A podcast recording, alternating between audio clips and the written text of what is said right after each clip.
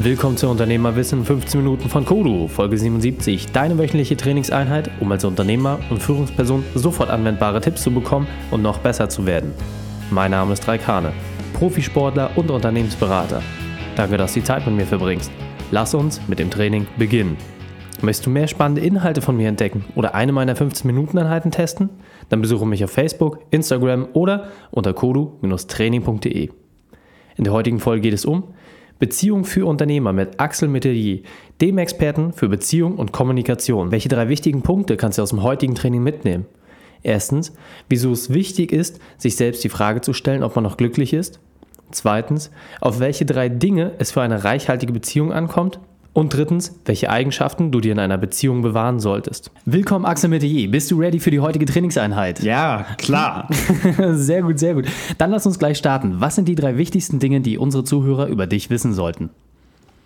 Mein Name ist Axel Metier. Ich bin Coach für Beziehungen und wie man sein Liebesleben verbessern kann. Das zweite ist, ich bin mit 41 Jahren immer noch leidenschaftlicher Skateboardfahrer und das dritte ist, ich habe einen 15-jährigen Hintergrund in Technologie, Internetmarketing, Online-Marketing. Und das war mir irgendwann zu trocken, zu technisch. Und da habe ich gesagt, ich will jetzt mal was mit Menschen und Empathie und Verbindung zwischen Menschen zu tun haben. Ja, also wirklich ein enormer Bruch. Äh, ich werde natürlich auch auf deine Webseite in den Shownotes verlinken, da kann man das nochmal besser nachvollziehen. Unglaublich spannende Entwicklung. Aber mich interessiert dein aktuelles Thema. Was ist deine spezielle Expertise? Was gibst du den Menschen weiter? Ich bin, wie gesagt, Beziehungsratgeber. Das heißt, ich empfehle Leuten, wie sie ihre Beziehung, sei es jetzt eine intimes Liebesbeziehung oder einfach nur zwischenmenschliche Beziehung mit der Familie, mit Arbeitskollegen reicher gestalten können und empathischer, wo man mehr spürt und sich besser aneinander angleicht und zurechtfindet. Okay. Das ist natürlich auch immer für die meisten Menschen ein sehr, sehr weiches Thema oder etwas, was sie nicht so gut greifen können, wie jetzt zum Beispiel ein Verkaufsseminar. Deswegen ist, glaube ich, ganz, ganz wichtig, dass wir gleich mal auf einige Beispiele eingehen. Doch bevor wir dazu kommen, interessiert mich, was war so bisher deine berufliche Weltmeisterschaft? Was war deine größte Herausforderung und wie hast du diese überwunden? Das war der Zeitpunkt, wo ich beschlossen habe, in dieser Internet-Tech-Welt, wo alles eben sehr sachlich, sehr fachlich ist, wo es nur ums Geschäft geht und die Menschen ein bisschen hinten runterfallen, wo ich dachte, das will ich so nicht mehr haben und ich will mehr fühlen, besser mit Menschen zurechtkommen, selber mehr fühlen und gleichzeitig auch meinen Mitmenschen was mitgeben. Und da habe ich beschlossen, ich schaue mich anderswertig um, was, was gibt es für Persönlichkeitsentwicklungsseminare und habe dann eine Ausbildung in den Staaten gefunden. Die ging damals zehn Monate und ich habe dann beschlossen, okay, es gab immer drei Tage Seminar vor Ort. Und ich bin dann jeden Monat in den Flieger nach San Francisco gestiegen. Wow. Und also von Tür zu Tür sind das so 18 bis 22 Stunden Reisezeit und dann drei Tage Seminar, dann zurückfliegen, dann sich also für ein paar Tage auf eine ganz andere Kultur, eine ganz andere Umgebung einstellen, sehr viel an sich selbst arbeiten ja. und dann wieder zurückfliegen, drei bis fünf Tage Jetlag haben, dann hier noch den Alltag meistern und dann wieder zurück. Das war schon eine sehr intensive Zeit und gleichzeitig auch sehr bereichernd und ich habe in der Zeit mehrere hundert Menschen kennengelernt und auch intensiv mhm. mit der im, im Rahmen von Coachings gearbeitet. Und das war wirklich sehr bewegend. Und so eine Bandbreite habe ich selbst in, in jahrelangen Internetkonferenzen, Besuchen und sowas gar nicht erlebt. Also ja, glaube ich. Vor allem, also was ich glaube ich ganz spannend finde, wenn man mal wirklich so ein komplett anderes Klientel natürlich auch neu für sich erschließt. Also tatsächlich jeder, der in der Tech-Branche irgendwie mal unterwegs war, ist halt viel Eins und Null dabei. Und wenn man dann auf einmal diese Welt verlässt und einen ganz, ganz neuen Kontext bekommt und dann natürlich irgendwie so das alte und neue Leben parallel aufeinander prallt, kann ich mir vorstellen, dass das äh, enorm kräftezehrend war, aber natürlich auch äh, eine, eine tolle Bereicherung. Sehr, sehr spannend.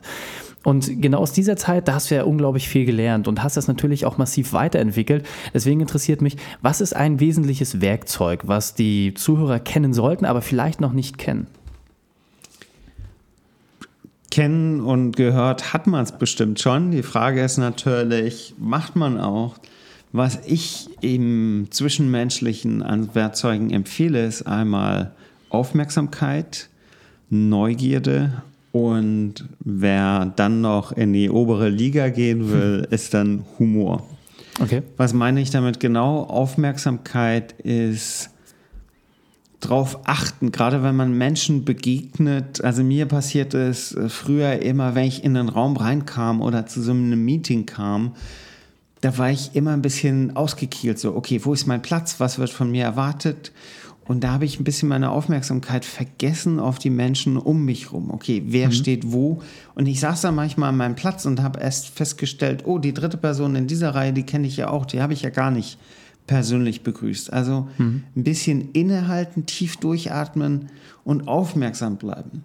Wenn man jetzt nicht so eine, so eine große Situation hat oder viel Bewegung in einem Raum, sondern einfach nur, man kommt von einem stressigen Arbeitstag oder einen bewegenden Tag nach Hause zu, zu dem Partner oder hat sich mit dem Partner verabredet mhm. und trifft aufeinander, zu gucken, dass man sich angleicht, dass man die, dieselbe Wellenlänge praktisch hat. Mhm. Und nicht so, oh, ich hatte einen Tag und dann dieses Meeting und da habe ich das erlebt und den Abschluss gemacht, sondern zu gucken, hey, wie geht's dir eigentlich? Mhm. Und zu gucken, auf welcher Resonanzwelle ist die andere Person überhaupt? Ist sie gerade schnell oder ist sie gerade langsam? Und da auch neugierig bleiben. Mit so einer simplen Frage wie, wie war dein Tag heute? Wenn ah. man da nicht sehr offen ist, ja gut.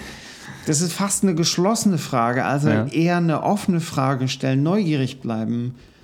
Was hast du heute erlebt, was dich am meisten bewegt hat? Hm. Das kann man auch, das ist eher so, so eine äh, Richtung nach oben.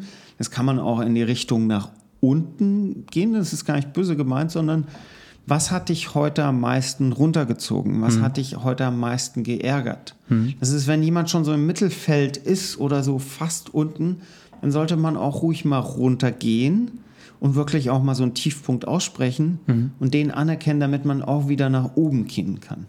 Okay. Also da neugierig bleiben, viel Aufmerksamkeit, und wenn es geht, Humor am besten sich selbst auf die Schippe nehmen als jemand anderes, sonst kann man Empfiehlt sich immer, ja. persönlich nehmen. Und da auch immer darauf achten, wenn du auf jemand triffst oder jemand begegnest, auf welcher Wellenlänge ist der gerade? Mhm. Wie, wie, wie schnell geht es? Ist der gerade in einem Up? Ist der gerade in einem Down?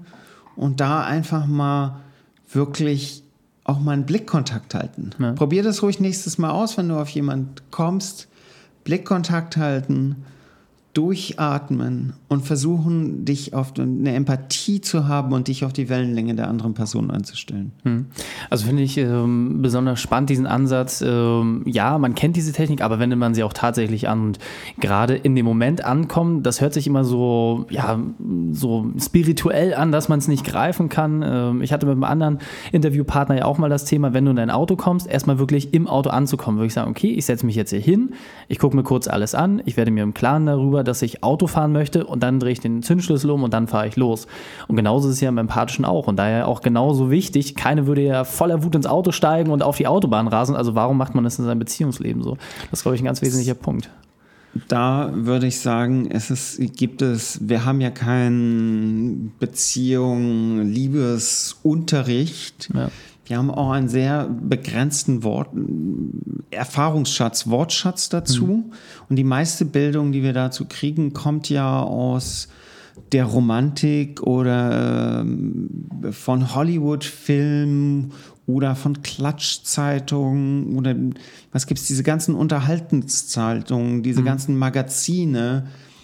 Da darfst du nicht vergessen, dass die einen Unterhaltungswert haben. Die mhm. haben ein bestimmtes gestaltetes Titelbild da steht jetzt das, die, die besten Tipps für die Beziehung oder die besten Tipps fürs Liebesleben. Hm. Die haben einen Unterhaltungswert und die dienen dazu zu verkaufen. Hm. Und ein Redakteur hat da meistens nur ein, zwei Stunden Recherchezeit, fragt dann auch nur jemand und dann wird äh, der Artikel mit einer lustigen Anekdote abgeschlossen und das war's dann.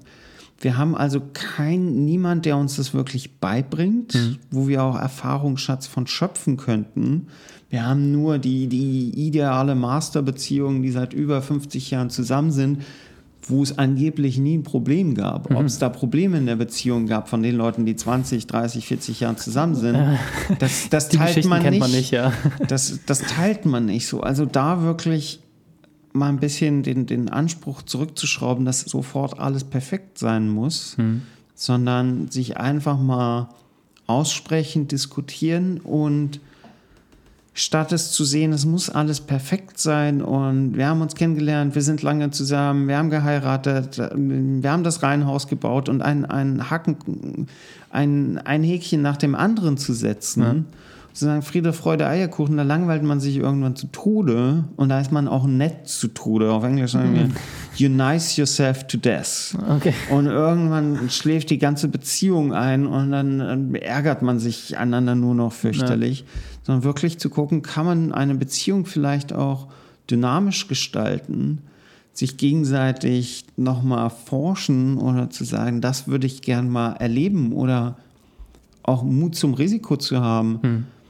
Das bewegt mich und das würde ich gerne mit dir teilen. Hm. Oft ist es ja so in Beziehungen, dass irgendwann Heimlichkeit entsteht oder jemand macht Sachen heimlich, weil er Angst hat, dass der Partner das nicht verstehen wird. Hm.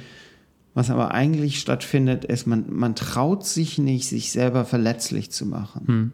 Also ich gehe auf jemand anderen zu, ich sage, das mag ich, das will ich, das wünsche ich mir. Das ist erstmal ein Risiko, weil man, man macht die Brust aus und da kann jemand Klar. anderes reinstechen.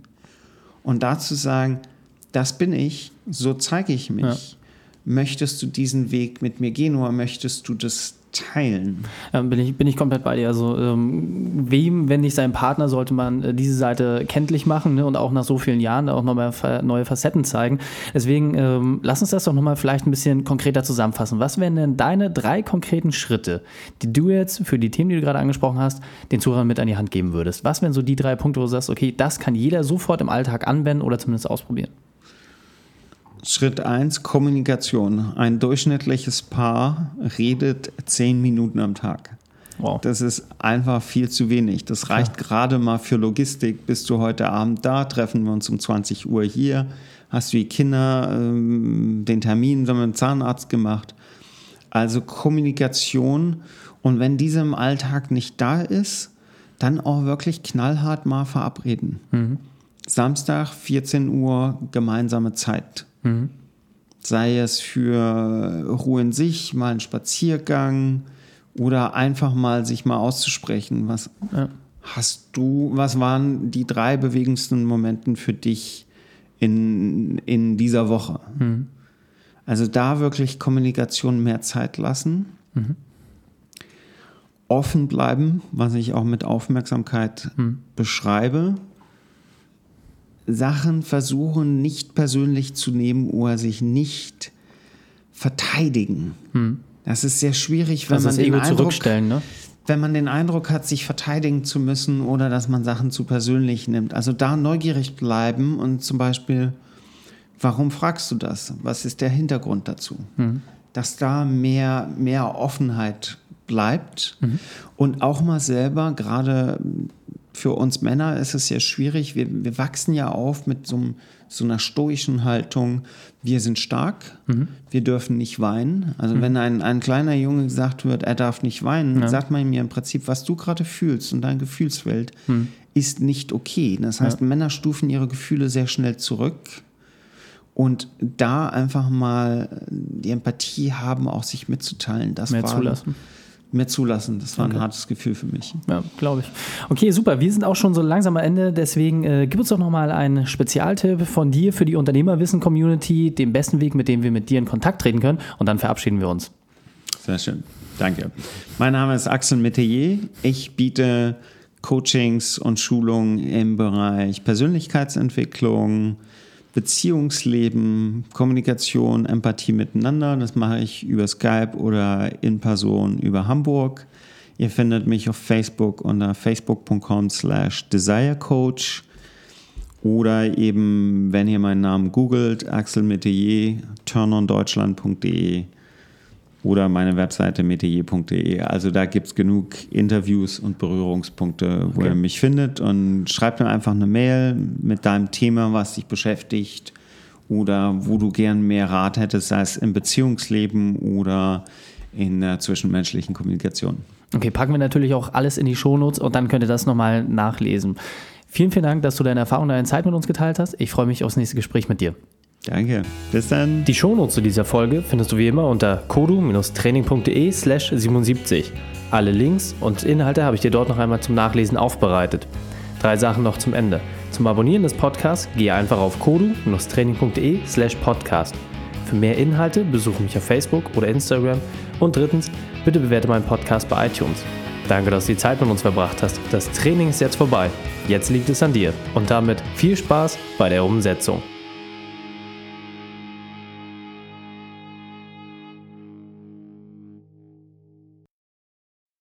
Und wenn du Ideen wie diese für dein Unternehmen auch umsetzen möchtest und auch 10 Stunden pro Woche weniger arbeiten, dann buche deinen Termin für ein kostenfreies Erstgespräch.